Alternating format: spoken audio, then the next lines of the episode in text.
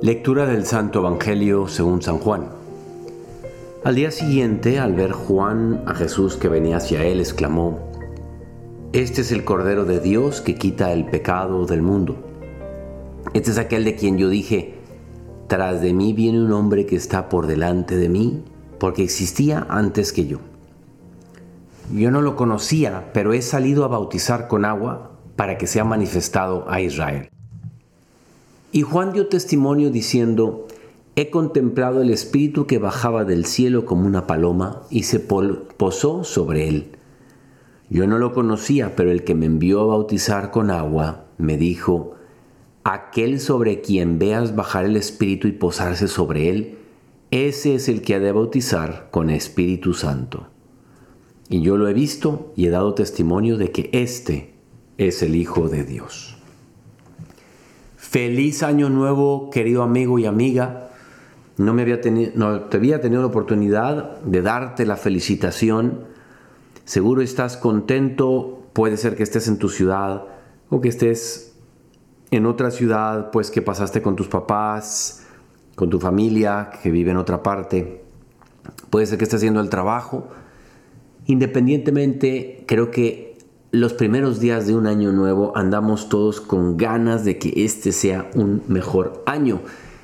Y durante toda la época de diciembre, y ahorita otra vez, nos vuelve a poner la liturgia a la figura de Juan el Bautista. Bueno, pues entre todos los propósitos que uno pudiera tener, a mí me parece que no habrá muchos mejores que las de yo este año quiero ser un preparador del terreno para alguien cuya vida va a cambiar. ¿A qué me refiero?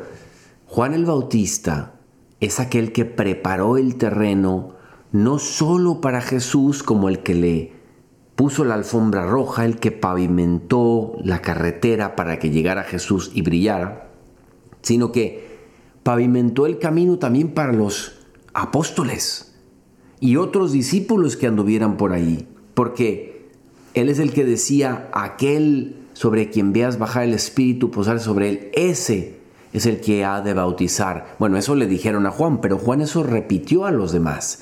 Les dijo, ese es el Cordero de Dios, vayan con él. Bueno, si este año yo logro acercar, transformarle la vida, o Dios a través de mí, obviamente, transformarle la vida a alguien, porque de la infelicidad, la oscuridad y el frío de estar alejados del fuego que es Cristo, yo lo puedo traer a la luz, a la fe, al calor.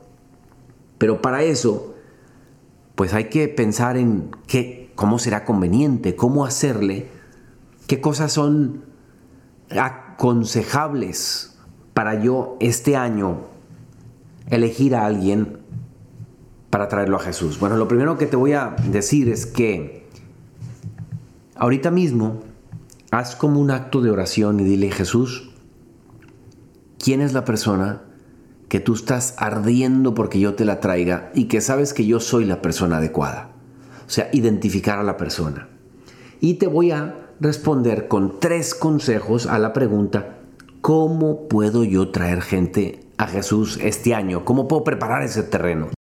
Bueno, pues muy fácil. Son consejos tan sencillos que los podemos aplicar hoy mismo. Número uno, Don Bosco decía una cosa que le encanta escuchar a los papás y a las mamás, pero también aplica a ti que estás pensando ya en ese amigo o amiga, compañero o compañera a quien quieres acercar a Jesús. Número uno, si no estás en su corazón, no le hables a su razón. ¿Qué duda cabe que cada vez más, si nosotros no estamos en el corazón de una persona, no nos hace caso si solamente le hablamos, a la cabecita? ¿Cuánto se abre una persona? ¿Cuándo me abro yo? Cuando quiero a alguien y ese alguien me da consejos, me, me recomienda una película, un libro, una serie, un trabajo, una amistad. Lo mismo con Dios.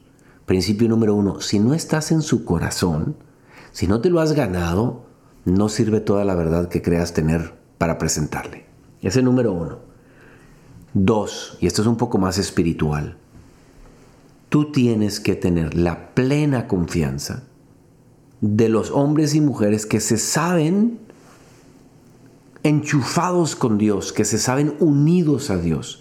Los santos, una de las características de los santos es que por donde iban tenían la certeza de que ahí donde yo voy, se está haciendo, se está construyendo el reino de Cristo. Donde yo voy, yo puedo tocar corazones, tocar mentes, tocar voluntades. Donde yo voy hay una oportunidad porque Dios viene conmigo. Es decir, si a alguien va a mandar Cristo a otras personas, es a ti que escuchas que haría Jesús. Porque si estás escuchando es porque te quieres alimentar de estas cosas. Pues tú eres un apóstol, tienes un imán, tienes un buen olor de Cristo o estás queriendo adquirirlo, aunque no todo sea perfecto en ti. No te preocupes por ser perfecto. Más adelante, ahorita preocúpate por pegarte a Cristo. Entonces, confianza en tu unión con Dios. Y número tres, siempre se ha dicho que un santo triste es un triste santo. Nadie se siente atraído por el cristiano que tiene la cara de aceite y vinagre. Nadie se siente atraído para seguir ninguna filosofía de vida si quien me la propone es un amargado, una amargada, un corajudo, mal temperamentado, como le queramos llamar, me acabo de inventar la palabra, mal geniado, gente que no invita, que tiene el anuncio de cuidado con el perro, ¿no? Tu mujer, tu hombre que me escuchas, ¿qué tal tú tienes una alegría contagiosa o no?